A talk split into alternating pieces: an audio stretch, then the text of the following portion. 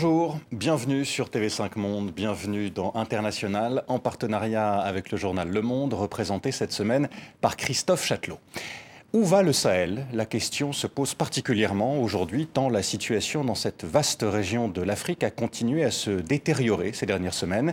Situation sécuritaire d'abord, les attaques terroristes sont encore nombreuses au Burkina Faso, au Niger, au Tchad, au Mali. Les civils, par ailleurs, sont de plus en plus pris pour cible, non seulement par les djihadistes, mais aussi, et c'est nouveau, par des soldats et des mercenaires russes, au Mali notamment, selon les Nations Unies. Situation alimentaire, ensuite, près de 20 millions de personnes pourraient ne pas avoir assez à manger dans les trois mois qui viennent en raison notamment de la guerre en Ukraine, et la communauté internationale semble avoir du mal à se mobiliser pour les aider. Et puis, situation politique, un exemple, la junte au pouvoir au Mali est publiquement et vigoureusement contestée, une première quasiment depuis le putsch de mai 2020. Pour parler de ce que vit, de ce qu'endure le Sahel, et, et pour parler aussi de la réponse que peut apporter l'Europe très présente dans la région, nous recevons Emmanuela Delray, bonjour. Bonjour. À Vous êtes la représentante spéciale de l'Union européenne au Sahel. Nous allons évoquer donc tous ces sujets avec vous. Mais avant cela, comme chaque semaine pour commencer cette émission, voici notre instantané.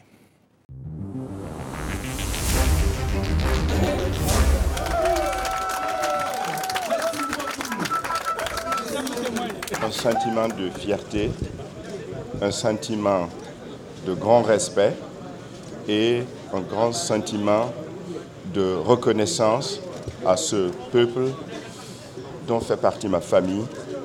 Tout est possible si on y croit et que l'impossible ou ce qui n'a jamais été fait est possible.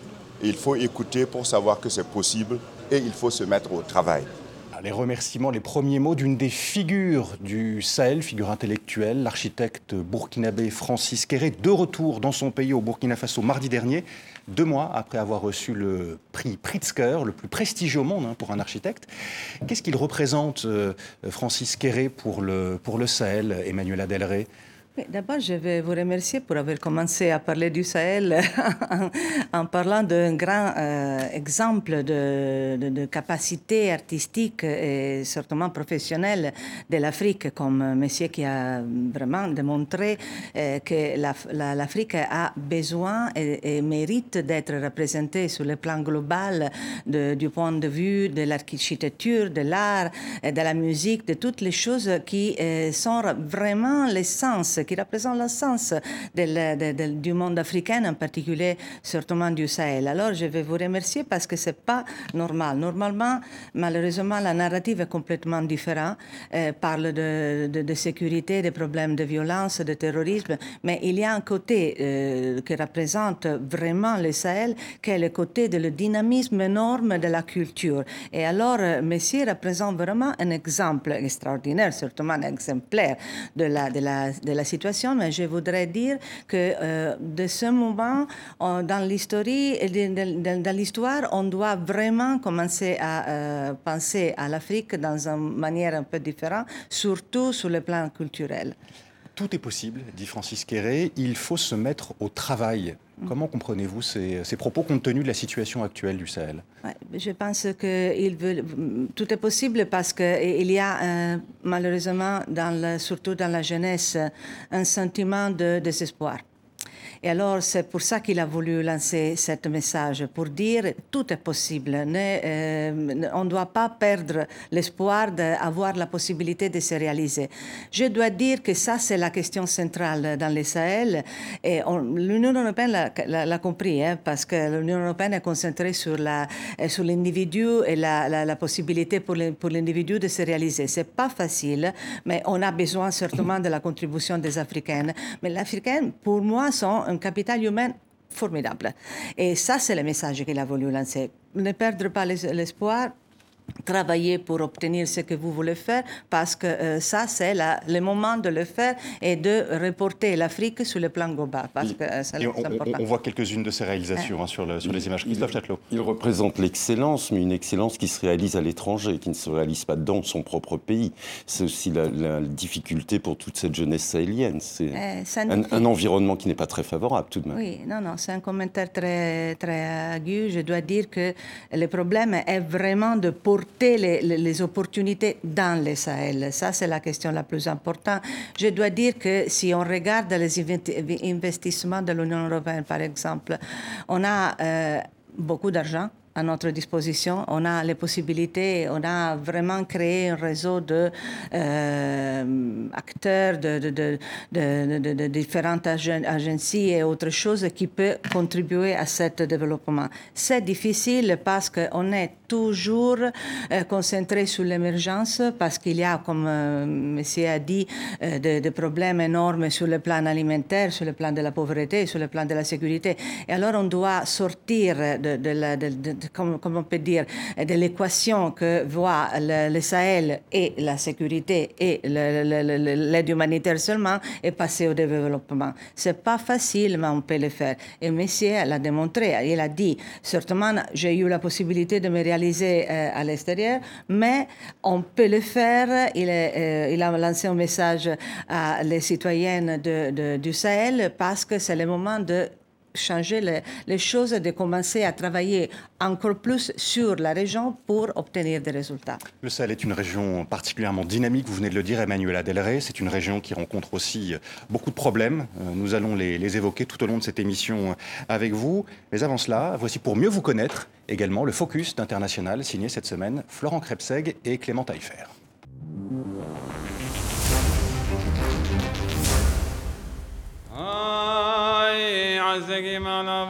En 2014, nous sommes loin de la politique, mais votre nom apparaît déjà sur un écran. Vous réalisez un documentaire sur les Yézidis et le festival annuel de cette communauté persécutée par Daesh dans le Kurdistan irakien. Un festival, lui aussi, en danger. La sociologue que vous êtes, passionnée de mouvements religieux, raconte l'engagement de cette communauté pour défendre sa culture. Vous relayez les témoignages de peur et de souffrance et exposez vos rencontres.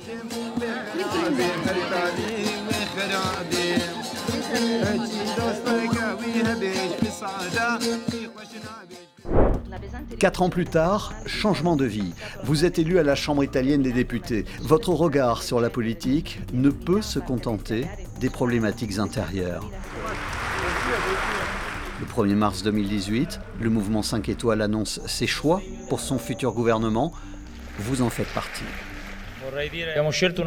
Je vous présente une personne qui a une grande expérience. Elle est prête à affronter les dossiers les plus délicats qui se présenteront dans les années à venir. Quelqu'un qui a vu de ses propres yeux les souffrances des civils dans les zones de guerre.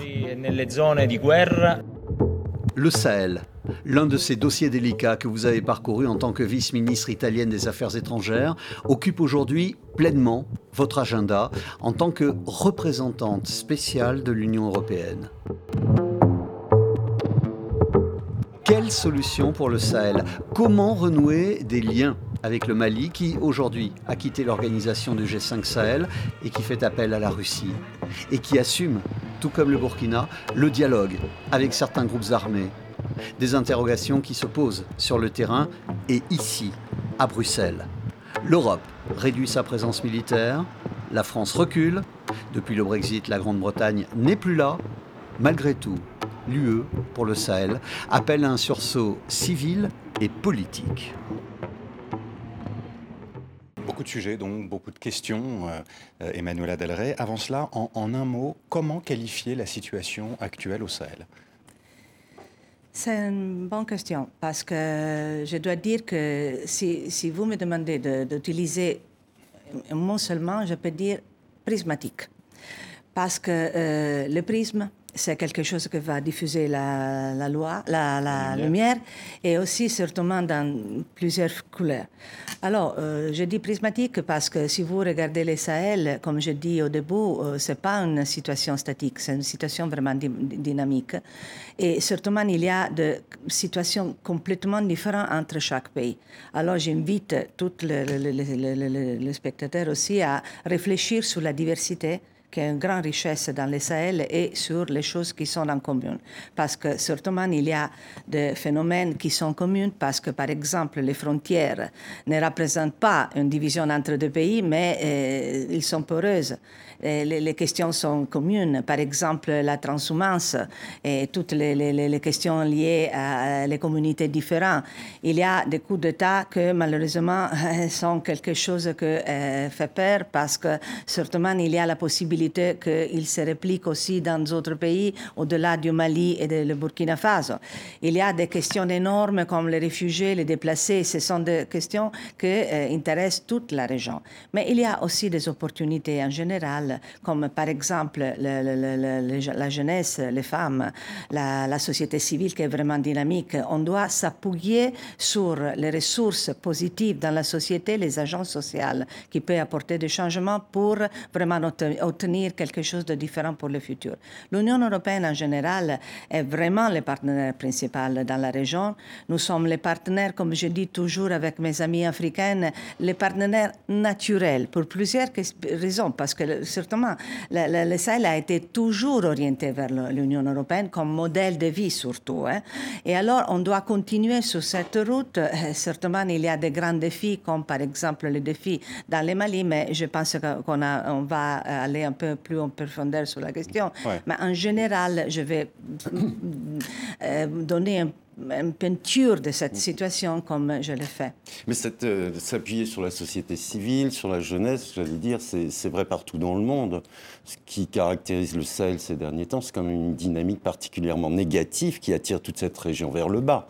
En quelques années, on a vu euh, le, Mali dégringoler, le Burkina Faso également, une menace qui s'étend vers les pays du Golfe de Guinée. Donc on ne peut pas dire qu'on arrive à mettre des digues et que l'Union européenne arrive à mettre des digues pour contrer cette dynamique euh, négative.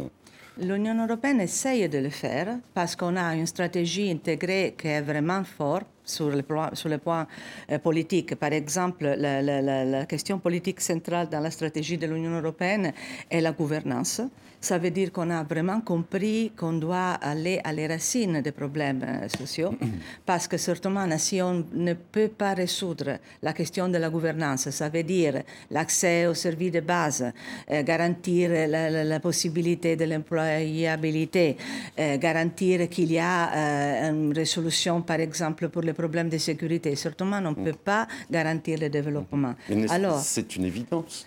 C'est une évidence, oui, mais certainement, il y a des problèmes que, comme j'ai dit, euh, par exemple, sont euh, vraiment affectés par la question de sécurité, qui pour le moment est prioritaire pour tous les pays, et malheureusement constitue aussi une excuse par, par exemple, le Mali pour justifier des stratégies comme euh, les contrats avec la, la, la, société privée des mercenaires Wagner pour essayer de trouver des solutions pour une question de sécurité qu'on n'a pas, on, pas pu résoudre complètement. Alors c'est un mélange de situations. On doit être capable dans ce moment historique de voir les choses qui sont positives et s'appuyer, s'appuyer sur les choses positives et euh, en même temps insister vraiment pour résoudre les, problèmes graves. Euh, je voudrais qu'on s'arrête quelques instants sur le Mali. Le Mali qui, il y a quelques semaines, a, annoncé qu'il quittait le G5 euh, Sahel, cette organisation chargée, entre autres, hein, de coordonner, coordonner la, lutte euh, antiterroriste entre cinq pays du, du. L'organisation, dit le Mali, disait le Mali, est, instrumentalisée par l'extérieur. Voilà pourquoi il l'a quitté. Et dans la foulée, le président du Niger, qui fait partie aussi hein, du G5 Sahel, Mohamed Bazoum, euh, disait que l'organisation est morte de facto. Est-ce que le G5 est, mort aujourd'hui? Est-ce que vous êtes d'accord avec lui, Emmanuel Adalray Comme je dis à tous les pays que je représente, ça veut dire les 27 euh, États membres de l'Union européenne, ce n'est pas à nous de déclarer le G5 mort parce que l'Union européenne, jusqu'à ce moment, a soutenu le G5 avec un grand impulse, une grande mm, conviction, et alors c'est pas à nous. Alors comment faire pour coordonner la lutte contre le terrorisme? Parce que ça, c'est une question qui, euh, qui concerne l'Union européenne. Oui, certainement, c'est un moment dans lequel le, G5 euh, a démontré toute sa faiblesse, on doit être honnête, et euh, certainement la question de mettre ensemble des mentalités différentes dans une, région qui présente des diversités mais aussi de grands problèmes euh, communs. Un peu comme l'Union européenne. Exactement. Nous, c'est un exercice pas facile, mais dans l'Union européenne, heureusement, nous n'avons pas des problèmes contingents comme par exemple la, question de la sécurité comme ils ont. Et alors, c'est un peu plus facile. ça, c'est quelque chose sur, lequel on va réfléchir beaucoup de ce moment pour le futur comme conséquence de la guerre en Ukraine, certainement. Mais pour ce qui concerne le Mali, je dois dire que la décision de quitter le G5, c'est une question de euh, montrer son puissance et la capacité d'avoir euh, le pouvoir d'insister euh, sur certaines questions qui sont centrales pour toute la région parce que, comme vous savez, il y a eu des problèmes entre le Mali et le Niger.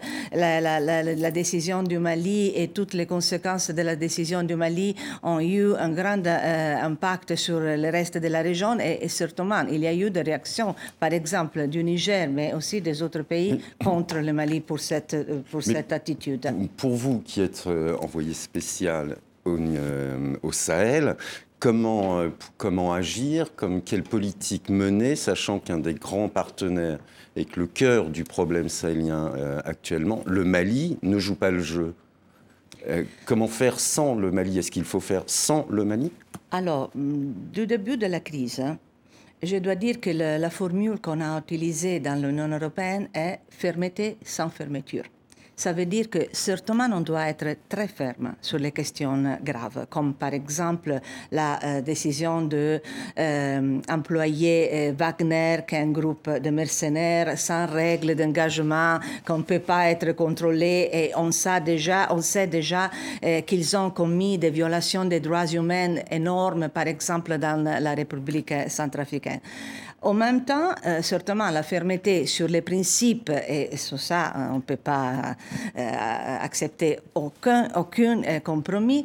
La fermeté sans fermeture, ça veut dire qu'on doit aussi maintenir une porte ouverte parce que le Mali est central. C'est pour ça que l'Union européenne continue à soutenir des projets civils. C'est pour ça aussi qu'elle qu'elle continue à soutenir des projets militaires, qu'elle maintient quelques militaires au Mali pour. Alors, sur, le, plan militaire, je dois dire qu'on a suspendu tout. Mhm. que, ce qui reste, c'est la, mission des Nations Unies MINUSMA. Mhm. Et son mandat va être euh, décidé, le futur de le, mandat va être décidé bientôt. Il y, a encore, il y a encore certains soldats espagnols qui sont euh, présents euh, au Mali. Est-ce qu'ils ont vocation Alors, il y a des positions différentes, mais c'est sur le plan bilatéral. Pour ce qui concerne l'Union européenne, je dois dire que pour le moment, tout est suspendu.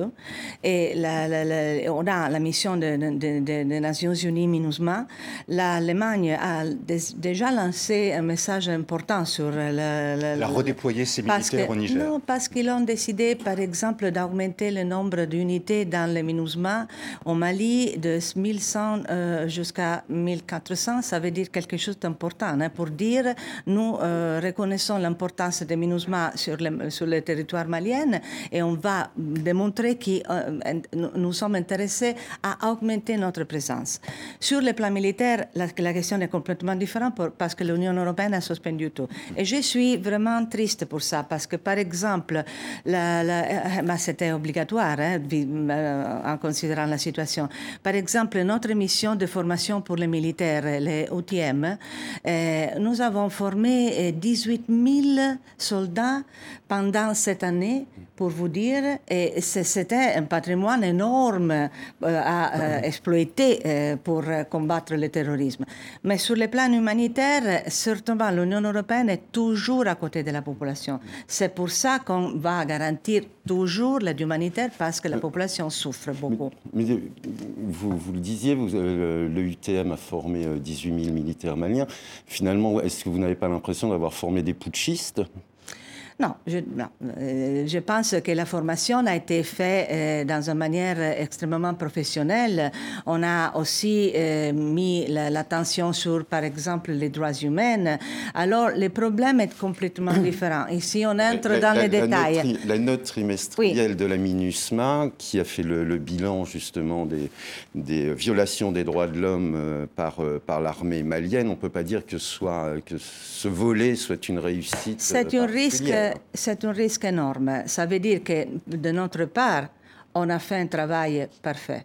Et je dois dire que les Maliennes étaient vraiment contentes de notre, de notre intervention et de notre euh, soutien.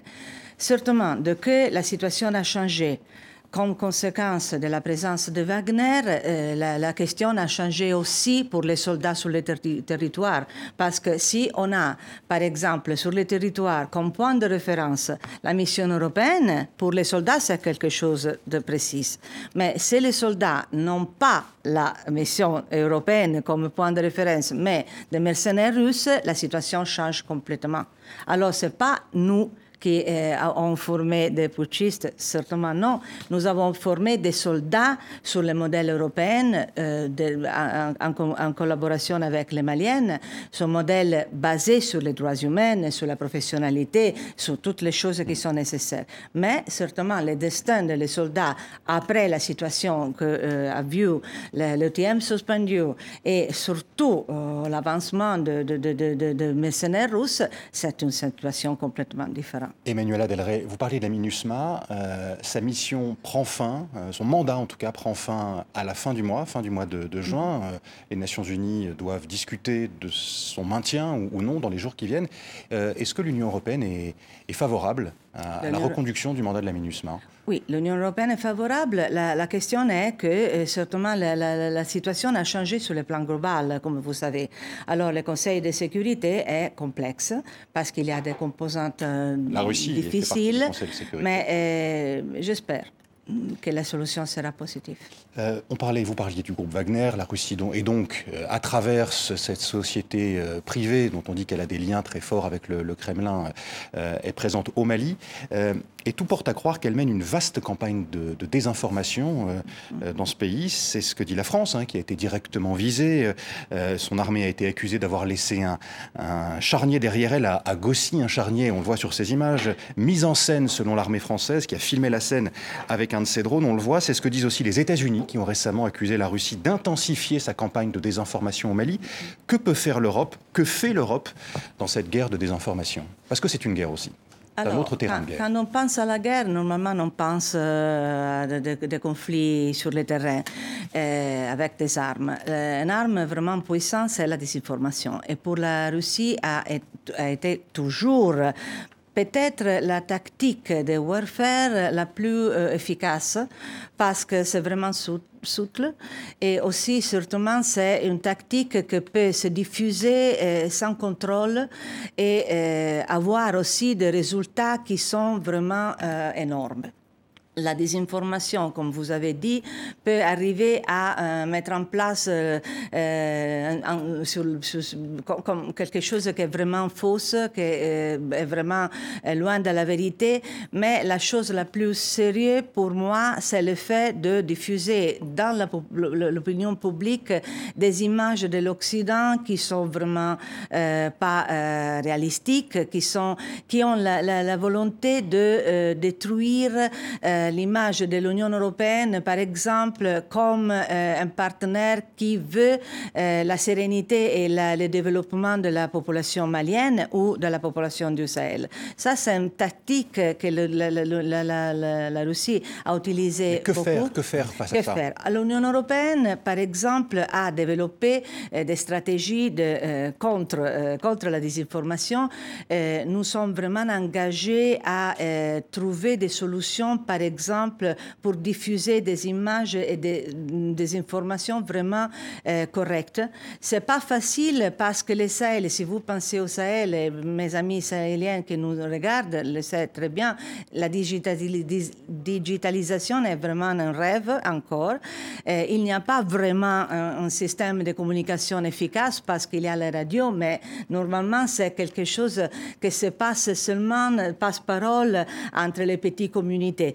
Alors c'est ça le vrai problème. Nous essayons de euh, voir des stratégies contre la désinformation qui sont vraiment efficaces. Nous avons défini euh, un paquet de, de, stratégies précises euh, pour la, la, stratégie de communication de l'Union européenne.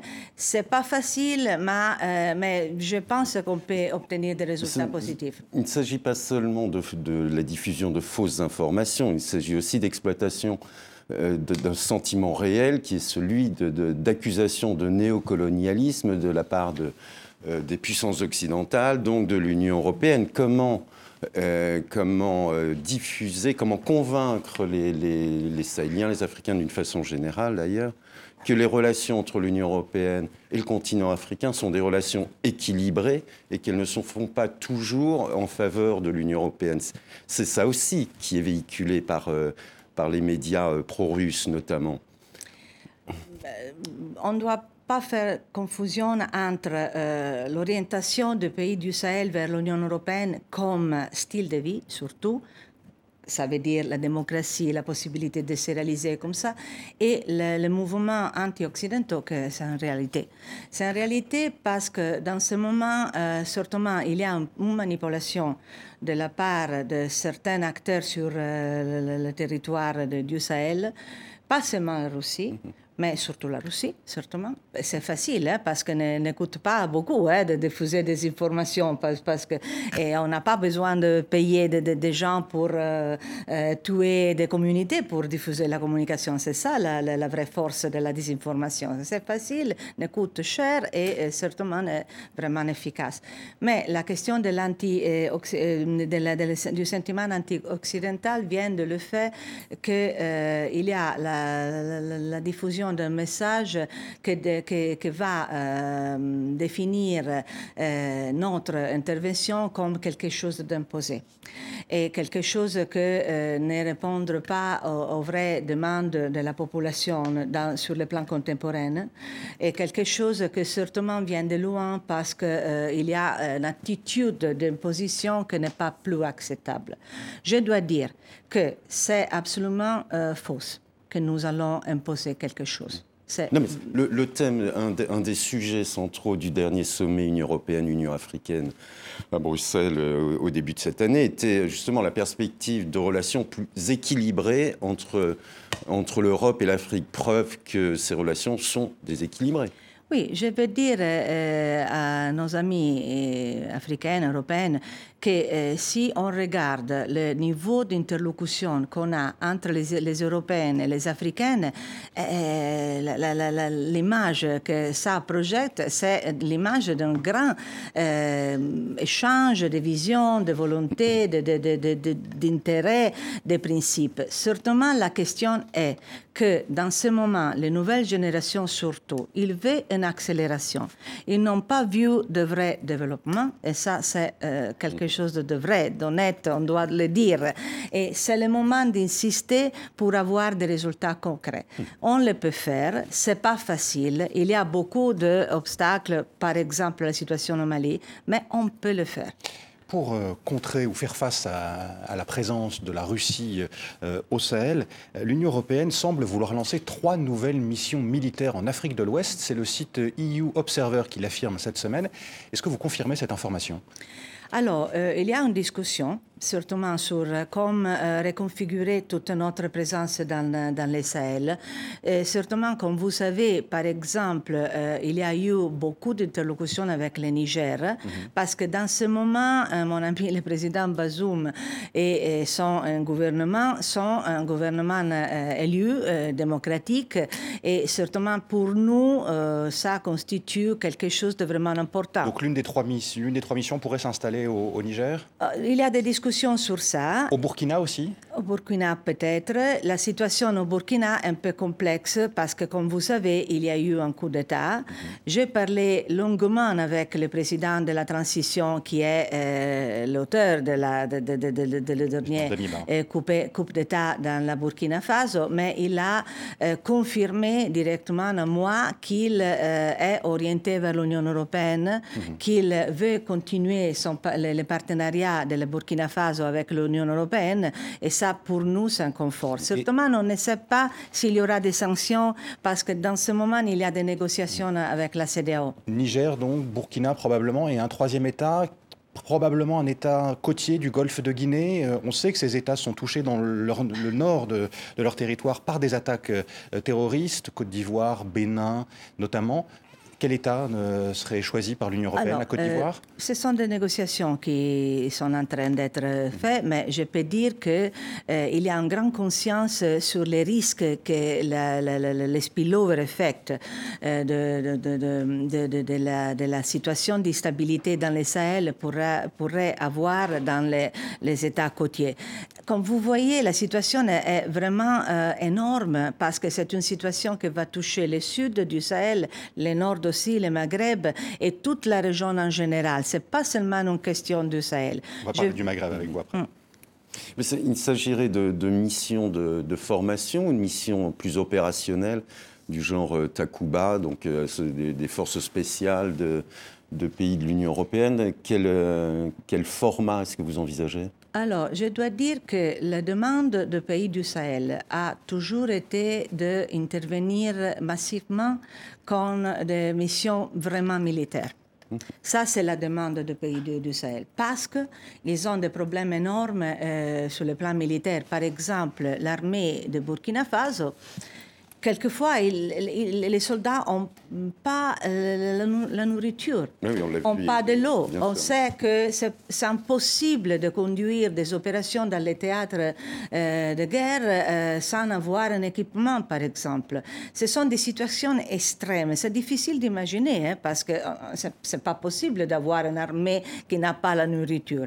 Mais ça, c'est la vérité. Alors, il insiste sur l'Union européenne pour, pour intervenir venir sur ce plan. Et je dois dire que l'Union européenne, comme vous savez, a euh, mm, développé un instrument particulier qui s'appelle la European Peace Facility pour avoir la possibilité aussi de donner euh, d'armes mmh. directement. Mmh.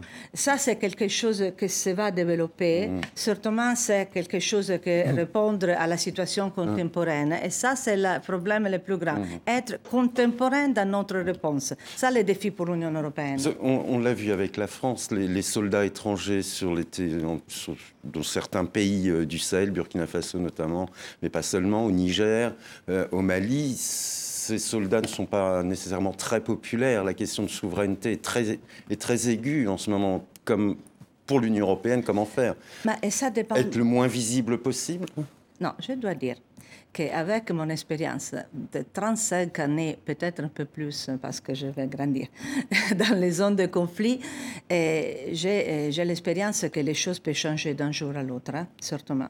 Alors, c'est une question de narrative, c'est une question d'opportunité, parce qu'on doit penser aussi qu'il y a les principes, mais il y a aussi les intérêts. C'est euh, la, la population euh, voit des résultats, si la population a l'occasion d'être en contact avec, par exemple, notre militaire, normalement, le problème ne subsiste pas. Oui, mais les résultats, on n'en a pas. Oui, mais le problème est que euh, jusqu'à ce moment, euh, la situation est très, très, très mm, complexe, très articulée. Il y a eu des succès. Par exemple, la France a obtenu grand succès en tuant, par exemple, des de, de leaders de, de, groupes djihadistes. On ne peut pas le nier, c'est très important. Hmm. Mais en même temps, euh, il y a eu la sensation que ce n'était pas possible pour notre militaire de contrôler la situation, que ce n'est pas vrai parce qu'on pourrait faire plus, certainement. Mais la population euh, dépend vraiment de certains sentiments qui peuvent changer euh, à seconde de la situation contingente. Revenons au Niger, Emmanuel Adelray, mm. quelques instants. Selon le document dont je parlais tout à l'heure, hein, le document consulté par EU Observer, le pays a demandé à l'Union européenne une aide militaire. Pourtant, voici ce que disait son président, Mohamed Bazoum, dont vous parliez tout à l'heure. C'était au début du mois d'avril sur TV5 Monde dans International. De façon générale, la réussite va dépendre de nous d'abord. Eux, ils viendront en appui de ce que nous, nous allons faire. Et donc leur vocation ne sera jamais de se substituer à nous. Ils n'en ont pas les prétentions. Nous, nous n'attendons pas davantage et, c'est ça que moi je déplore chez certains Africains, que ce soit les Européens qui fassent le travail à notre place. Il y a là l'expression d'un complexe très caractéristique. Parce qu'on dit, vous voyez, ça fait combien d'années que Barkhane est là, mais les choses n'ont pas changé. J'ai dit, l'EUTM a formé 40 000 soldats maliens. C'est sur eux que nous devons compter. C'est un discours qu'on entend depuis des années. Euh, L'Europe n'est pas là pour régler tous les problèmes des Africains, ou en tout cas les, Occidentaux, les armées occidentales. Elles sont là pour aider, pour former, et puis ensuite c'est aux armées africaines de, faire le, travail, en quelque sorte. Pourquoi on en est encore à cette situation? Alors, Je dois dire que euh, je tente à trouver des éléments positifs dans toutes les déclarations et dans toutes les choses, parce que ça, c'est important pour nous. Euh, Bazoum, je le connais. Il a euh, la volonté vraiment de devenir un sort de père de la patrie pour faire une renaissance, comme il dit, de la, du Niger, par exemple. Mais quand on parle du Niger, surtout, on parle de l'impact sur toute la région, parce que c'est un exemple très fort. Il a décidé d'insister sur l'éducation, par exemple, et aussi sur le, sur le plan militaire, redoubler encore le, euh, le, nombre de soldats, devenir vraiment solide sur le plan militaire. Il est un peu seul dans la région quand même. Comment? Je dis, il est un peu seul. Un peu seul dans la région hmm, C'est pas vrai, parce que si on pense à toutes les interlocutions entre les chefs d'État du, du, du, Sahel, c'est quelque chose qui va se développer dans le futur. La chose la plus importante est l'appropriation. Ça, c'est impératif pour l'Union européenne. On travaille pour l'appropriation. On ne travaille pas pour notre intérêt. On travaille pour consentir l'appropriation. Pour nous, c'est fondamental d'avoir des pays du Sahel qui sont forts, qui peuvent se manager par soi-même, euh, avec euh, qui on peut euh, certainement avoir des, des, partenariats. Mais partenariat veut dire qu'on peut contribuer, mais on n'a pas la volonté d'imposer quelque chose. Alors ça, c'est vraiment important que Bazoum va insister sur ce concept. Mais ce n'est pas seulement Bazoum. Hein, hmm. parce que si vous pensez à Ramaphosa et à tous les chefs d'État, et aussi, c'est un sentiment transversal dans toute l'Afrique. L'appropriation est centrale pour nous. Et nous voulons l'appropriation des Africains et pour les hmm. Africains. Hmm. C'est un mouvement de, pensée fondamental dans ce moment et on doit le suivre avec tout le respect. On, on, évoquait tout à l'heure le, G5 qui est en état de mort clinique. Euh, est-ce que ce n'est pas la preuve justement que cette appropriation est très compliqué à faire et au-delà des mots, est-ce que c'est possible? Le G5 euh, est perçu par quelqu'un comme une invention euh, de l'extérieur. Ça, c'est la question. Pour moi, ce n'est pas l'invention, parce que c'est normal de penser. J'ai vécu, j'ai passé beaucoup de temps, par exemple, dans les guerres dans les Balkans la, question de l'intégration régionale, de considérer la, région et euh, individuer tous les intérêts communs pour euh, transformer les intérêts dans quelque chose que, pour vous, que pouvaient profiter les populations, c'était un bout vraiment important. C'est la même chose au Sahel. Dans les Sahel, surtout l'intégration régionale est fondamentale. Dans ce moment, ça s'appelle G5 et G5 évoque, euh, comme on peut dire, l'impulse de, l'Union européenne et de ses pays membres. Alors, comme, comme narratif politique, il y a des résistances. Mais la question de l'intégration régionale, pour moi, c'est fondamental. Ça, c'est une conscience qu'il, euh, que tous les pays du Sahel ont. Dans ce, jeu d'intégration régionale, euh, il y a effectivement les pays du G5, mais il y a aussi les pays, vous l'évoquiez tout à l'heure, du Maghreb. Notamment, vous étiez en Algérie, Emmanuel Adelray, en, début de semaine. Vous y avez rencontré euh, l'ambassadeur euh, algérien chargé du processus de paix malien. Vous avez aussi discuté avec le ministre algérien des Affaires étrangères, Ramtam Lamamra, qui avait d'ailleurs reçu son homologue russe hein, il y a quelques jours, Sergei Lavrov, à, à Alger. C'est pour, encore une fois, contrer l'influence russe dans la région que vous avez fait ce voyage? C'est pour avoir un nouvel interlocuteur à faire entrer dans le dialogue régional que vous êtes allé en Algérie J'étais en Algérie pour plusieurs raisons. Euh, la, la, première est qu'on doit parler avec tous les acteurs importants.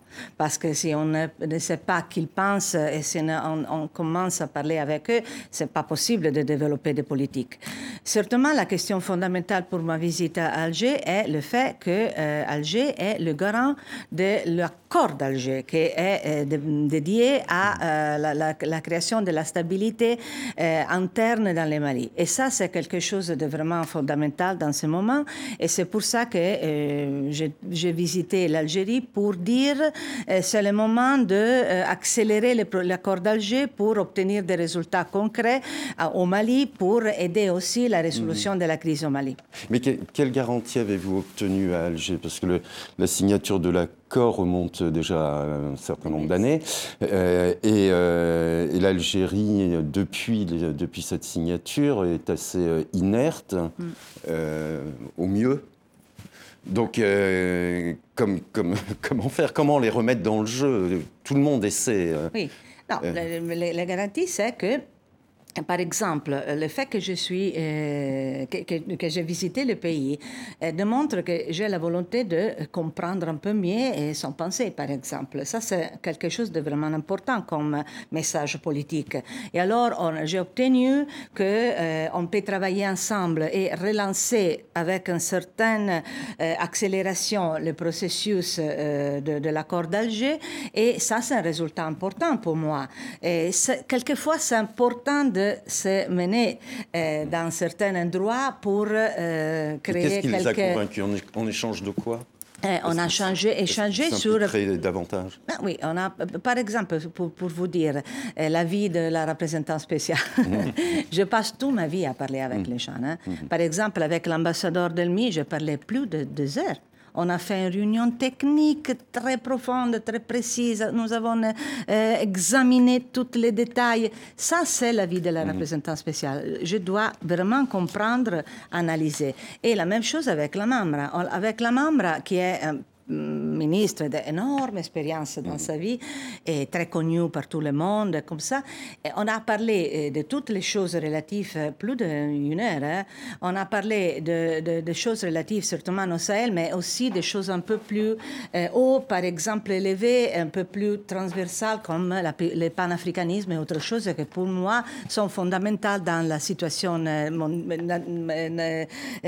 actuelle dans l'Afrique. En par rapport aussi à l'Union européenne et euh, au monde occidental. Avant de parler de, occidental. Euh, avant de parler de l'insécurité alimentaire, qui est un, mm. autre euh, sujet très important au, mm. Sahel, encore un mot du Mali. Ça fait un an maintenant que Kassimi Goïta, après un second coup mm-hmm. d'État, est président de la transition dans le pays. Lui et les autres membres de la junte au pouvoir sont de plus en plus contestés dans, le, dans le pays.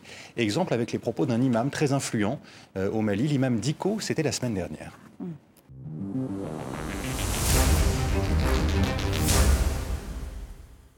Pendant que le peuple malien pris en otage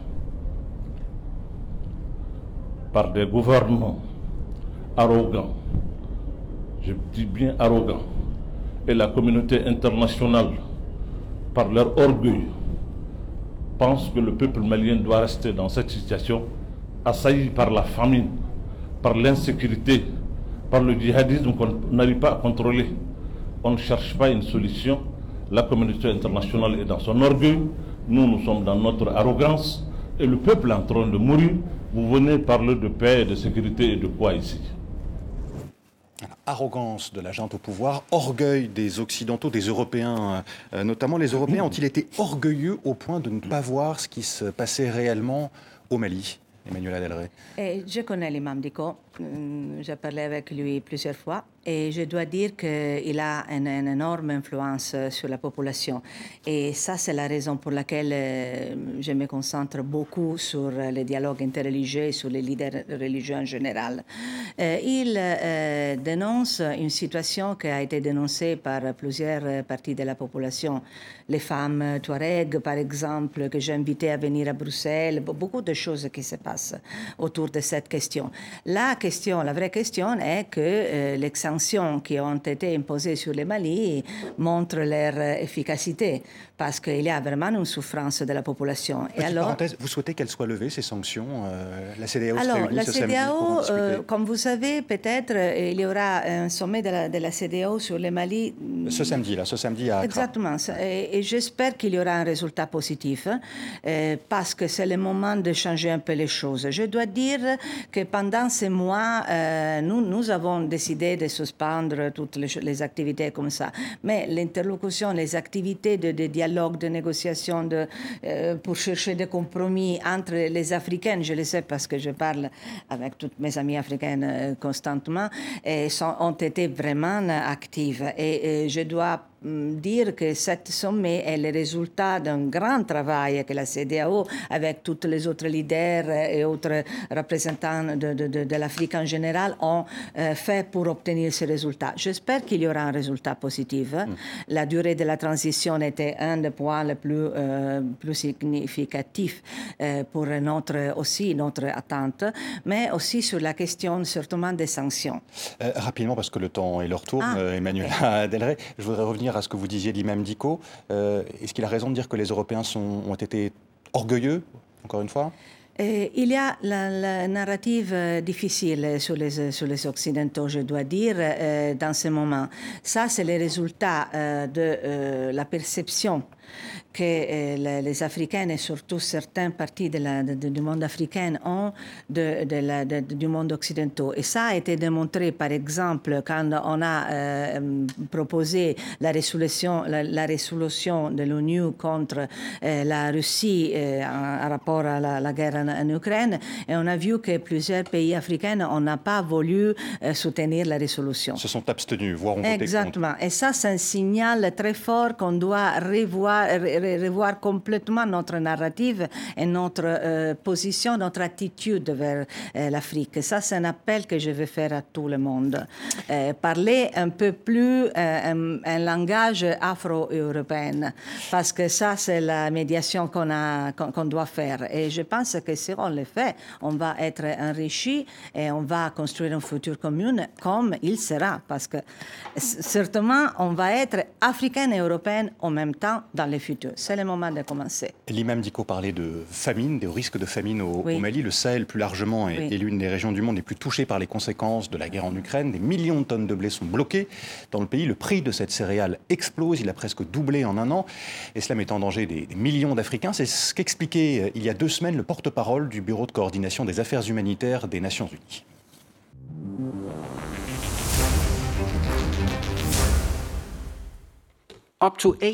Jusqu'à 18 millions de personnes dans la région du Sahel en Afrique seront confrontées à une grave insécurité alimentaire au cours des trois prochains mois. C'est le nombre le plus élevé depuis 2014 selon nos projections. Au Sahel, 7,7 millions d'enfants de moins de 5 ans devraient souffrir de malnutrition. 1,8 million souffrent de malnutrition sévère. Et si les opérations d'aide ne sont pas intensifiées, ce nombre pourrait atteindre 2,4 millions d'ici la fin de l'année. Jusqu'à 18 millions de personnes euh, d'ici la, la, fin du mois d'août qui pourraient euh, faire face donc à une grave situation d'insécurité alimentaire. Quelle est votre réaction quand vous entendez ce chiffre? La, réaction est que euh, certainement est grave. On le sait depuis longtemps parce que ce n'est pas question qui dépend de la guerre en Ukraine. La guerre en Ukraine va aggraver la situation, mais la situation était grave déjà avant. Et, je m'indigne un peu, si je peux dire ça, parce que je pense qu'on doit... Qu'est-ce qui vous indigne? Parce que je veux dire que, par exemple, euh, on doit intervenir vraiment sur les, sur les causes profondes de, de, la question. Et si vous pensez que dans les Sahel, il n'y a pas la transformation de, de, euh, choses, euh, comment ça dit, aliments, il n'y a pas la possibilité de le conserver, il n'y a pas la possibilité de, Ça, ce sont des causes le vendre. Effectivement, mais il y a urgence, Emmanuel Adelray. Et, et, quand, euh, quand on voit que euh, les Nations Unies disent qu'il faut plus d'aide et que dans le même temps, euh, une ONG norvégienne, le Conseil norvégien pour les réfugiés, dit que plusieurs pays bailleurs de fonds vont ou veulent réduire leur aide à l'Afrique pour la réorienter vers, vers l'Ukraine. comment faire? Ça, c'est la question qui me posent tous les Africains tous les Africains me, demandent est-ce que l'Union européenne va changer complètement sa politique vers l'Afrique et décider de mettre tous les fonds vers l'Ukraine? Ce n'est pas vrai. Nous avons déjà investi pas tout, beaucoup d'argent. Mais, un peu oui, mais, il, y a, des décisions, mais on a beaucoup d'argent, je dois dire. Hein. Et par exemple, euh, pour démontrer notre euh, énorme volonté de résoudre la, question de la crise alimentaire, euh, il y a eu ici à Paris une grande conférence de, pour faire un appel aux donneurs de tout le monde pour contribuer à résoudre le problème de la crise alimentaire, surtout dans la région du Sahel et dans l'Afrique. Alors, on a la volonté, on abandonne eh, jamais les populations du Sahel. On est prêt à intervenir. Il y a déjà des euh, programmes énormes pour euh, essayer de résoudre le problème. Je pense que c'est le moment aussi de penser euh, à, à aider sur le plan humanitaire parce que ça, c'est absolument impératif, mais en même temps de commencer à penser à l'économie, à le développement de l'économie du Sahel, commencer à, par exemple, impliquer des petits entrepreneurs, micro-entreprises, petites et médianes entreprises. Mais, mais, là, là, dans, dans l'urgence, les Africains ont l'impression, et à juste titre, qu'il y a à nouveau deux poids, deux mesures. Euh, c'est-à-dire que des, chèques de dizaines de milliards d'euros sont signés pour soutenir l'Ukraine euh, dans différents euh, secteurs, que ce soit sur le plan humanitaire ou militaire, et qu'une nouvelle fois, les Africains sont laissés de côté. Alors, euh, on, a déjà signé des, pas le meilleur moyen. Oui, non, c'est vrai. on a signé des chèques euh, pour l'Afrique aussi, hein, par, par, exemple 4 milliards pour le Sahel pour les, pour les années euh, prochaines et, et aussi beaucoup de... de, de... 5 ans. Oui, sur, non, non, certainement. Mais il y a beaucoup d'autres milliards qui vont venir sur certains plans. Et si vous pensez à le Global Gateway, que c'est le programme qui a assigné 150 milliards à la Afrique euh, dans, dans, dans, les prochaines années. Il y a beaucoup d'argent qui se concentre sur l'Afrique. Surtout, je dis euh, à mes amis africains récemment, quand on parle de l'Ukraine, pourquoi l'Union européenne s'est sentie vraiment impliquée dans cette situation C'est parce que la situation va vraiment toucher l'équilibre global. Et intervenir sur la question ukrainienne, ce n'est pas seulement pour protéger l'Union européenne, c'est pour protéger euh, le globe, la planète, euh, tous les, équilibres globaux, parce que ça va changer notre relation avec la Russie, va changer euh, la relation entre tous les acteurs principaux, l'Inde, la, la Chine. Alors, intervenir sur l'Ukraine, c'est une formule de protection aussi pour l'Afrique.